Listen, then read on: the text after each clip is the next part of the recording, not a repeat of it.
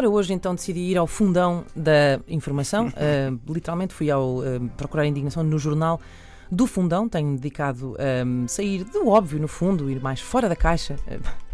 E encontrei esta notícia que diz uh, Sporting da Covilhã mostra como se faz em Viseu. É o título Foste ao fundão porque as cerejas e a indignação uh, são, são como a- exatamente, é? Exatamente. a- Começam e depois nunca mais param. E a notícia, portanto, dá conta de que o Sporting da Covilhã continua líder da segunda Liga, só com vitórias, depois de triunfar este domingo, a domingo passado, em Viseu, por 1-3. Ora bem, no caso 3-1, portanto. Ahm, ao que o comentador João Silva lá foi dar o ar de sua graça, dizer. Há sempre um Sporting a animar a rapaziada.